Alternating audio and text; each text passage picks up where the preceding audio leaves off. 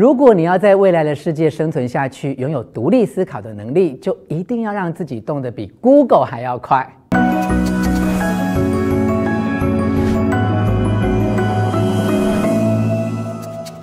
我是吴若权，欢迎你来到幸福书房。邀请还没有订阅的书友按下订阅的按钮或小铃铛，免费订阅我的频道。自从之前介绍过人生给的答案一之后，很多朋友非常具有学习热情，几次询问我会不会再继续介绍人生给的答案二。他们同时很好奇说，会不会跟某些电影一样，续集都没有第一集来的好看呢？关于这两个问题，我都思考了很久，一并在这里回答。我先替作者平反一下刻板印象哦。比较这两本书，第二集不会比第一集逊色哦。其实这两本书的作者提摩西·费里斯，不但是一周工作四小时畅销书的作者，还被美国的媒体赞誉为音频界的欧普拉。他的播客节目下载量已经超过了四亿。我因此推测，他是一个爱惜羽毛、不会滥竽充数的作家。这两本书是他寄出十一个问题给美国当代各领域中最优秀、最杰出、最成功的知名人士，透过他们以回信啊、面谈啊或其他不同方式的回复而完成的著作。内容的充实度与精彩度都是毋庸置疑的。至于要不要再继续介绍人生给的答案二，之所以让我思考很久的原因，是因为导读这样的书籍会比分享其他类型的书籍更耗费十倍以上的心力。以人生给的答案二来说，全书总共有三百七十四页，收录超过七十位名人所分享的内容，每一位名人的回复平均都至少超过五个问题的答案。换句话说，我必须为你在三百五十个到四百个观点当中挑选出我自己认为最感动和最独特的观点，经过消化、吸收整理之后，再分享给你，真的是特别特别的花时间哦。所以这一次，我除了要分享给你三个观点之外，为了避免沧海遗珠之憾，我还精选五个特别的句子，希望这次分享的内容可以更加的多元而且精彩。因为哦，我很怕你说我录的人生给的答案二没有比人生给的答案一来的好看了哈、哦。好，那我们赶快来看看今天要为你选的五个句子是哪一些。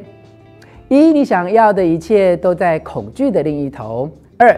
想在人生中成长，就要主动追求压力。三，气势比任何言语更重要。四，没被当成疯子，代表梦想还不够远大。五，有时没成的交易才是最成功的交易。我猜想从第一句到第四句，你都很容易从句子表面的文字就了解其中内涵的意思。我要特别补充分享的是第五句：有时没成的交易才是最成功的交易。这个观点是由伊凡·威廉斯所提出的，他是 Blogger、Twitter 等平台的共同创办人。他在 Blogger 时正好经历网络泡沫化，和当时其他的公司一样，都面临资金的问题，而必须开始四处寻求软着陆。当时有一家企业提出低价收购 Blogger 的全部股份，他并不赞成，但公司团队却很想接受。主要的原因是，如果接受这一家企业提出的低价收购全部股份的提案，团队就能够保住工作，而且也可以继续发展手上的产品。基于这样的情势，他本来已经准备接受这个条件，不过最后却因为对方董事会没有批准，这笔交易宣告失败。他不得已必须资遣当时的团队，公司就这样苦撑两年，最后 Blogger 卖给了 Google。而本来要低价来收购的一家公司，却倒闭了。所以在这个过程中，他对人生有很深刻的体验和感悟，分享了有时候没成的交易才是最成功的交易。这个观点在血泪惨痛中还带着希望与荣耀呢，我也觉得非常励志，也希望也有感动到你哦。不过我身边也有朋友说是老板对于交易很满意，那些被资遣的员工可能还蛮难过的。总之呢，大家在面对挫折跟困难的过程当中，一定要想办法去翻转自己的信念啊。好的，分享完我认为很有意思的五句话之后，紧接来看看我特别为你精选三个很精彩的观点哦。一，对自己施作恐惧训练；二，骇客年代的生存法则；三，追求内在的自我实现。接下来，让我们一起来看看这些精彩而独特的观点底下有哪些详细的内容呢？一、对自己施作恐惧训练，这是由全球最佳女性高山极限滑雪选手克里斯汀·沃尔默所提出的。他认为一个人和恐惧之间的关系是最重要的，所以他每天会至少花两分钟的时间来进行恐惧训练，也就是每天早上起床前，他会检查自己的身体，评估情绪，想要找出身体的哪个部位感到恐惧。恐惧有时候会以压力、焦虑、愤怒和悲伤等方式呈现在身体某个部位。接下来用三个步骤来进行。第一个步骤，先花十五秒到三十秒，告诉自己这个恐惧感是很正常的，承认这一点会有很大的帮助。第二个步骤，再花十五秒到三十秒，思考自己和这份恐惧相处得如何，并且去想一想这份恐惧感要告诉自己什么样的讯息。也许是要写新的演讲稿，而我对这件事情并不擅长，或是糟了，这几天忘记打电话给妈妈了。找出恐惧感要告诉你的讯息，有助于化解焦虑。第三个步骤，把剩下的时间都用在感受恐惧。请你不要丢弃恐惧，其实关键在于感受情绪，就像了解自己的小狗朋友或所爱的人一样。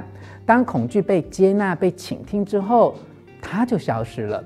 如果常常做这样的练习，有可能连失眠啊、忧郁症啊、心理创伤症候群都能够迎刃而解哦。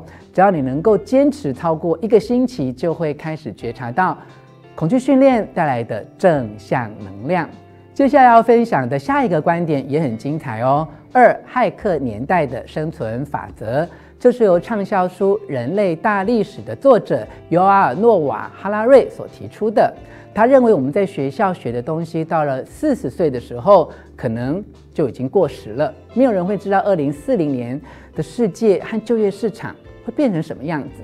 这句话的意思，并不是说在学校里学的东西都没用，而是要提醒年轻朋友更专注地培养韧性和情绪智商。唯有终身学习，不断更新自己，才能够在未来的世界里存活。因为这个世界改变的速度太快，很多观念。都很容易过时。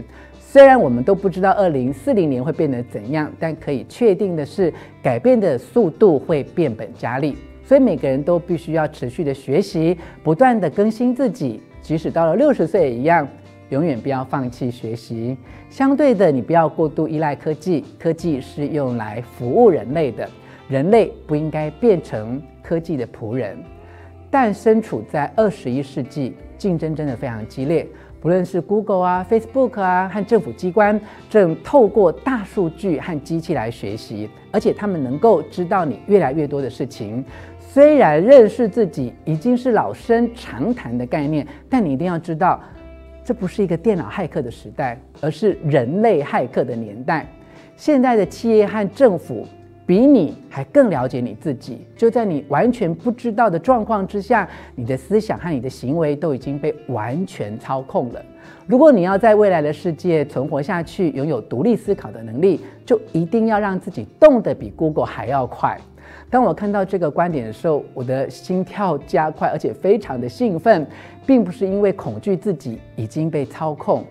而是勉励自己，一定要更加积极的学习，要更快速的改变自己，速度要快到连大数据都没有办法掌握，而且也不应该在网络上随着人云亦云，必须对所有的资讯保持中立，并且冷静以待。三、追求内在的自我实现。这个观点是由完全沉浸游泳法创始人泰瑞·罗克林所提出的。他罹患前列腺癌，在二零一七年十月过世。但他创新研究出来的完全沉浸游泳法，帮助学员在三十秒之内学会游泳。在全球三十个国家中，拥有三百名教练，是公认最高效的游泳法，对世人的影响非常深远。他曾经在《纽约时报》的社论看到一篇文章，内容有关于一份研究，是在一万名新点军校的学生入学时，先调查每个人的职业目标，并且持续追踪十四年。这项研究的结果发现，有些学生的目标是比较倾向追求内在的自我实现，例如成为杰出的军官，想要学习优秀的领导力和沟通能力，赢得下属的尊敬。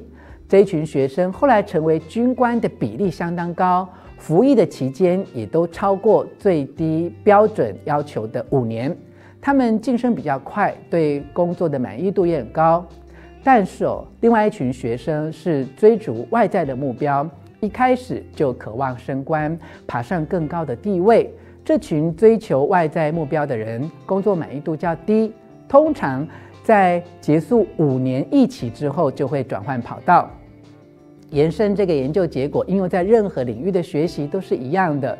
如果你的目标是不断的耐心持续学习，精进核心能力与关键技能，那么外在的认同、升迁与高薪就更容易发生。你也因此而更有机会成功，更有成就。甚至在这个领域中得到崇高的地位，所以在设定目标的时候，千万不要本末倒置。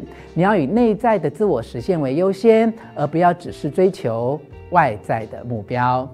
以上跟你分享的是我阅读天下杂志出版《人生给的答案二》这本书为你摘录的重点。希望你喜欢我为你录制的影片，也欢迎你留下意见和我分享，你对哪一个观点最有感触呢？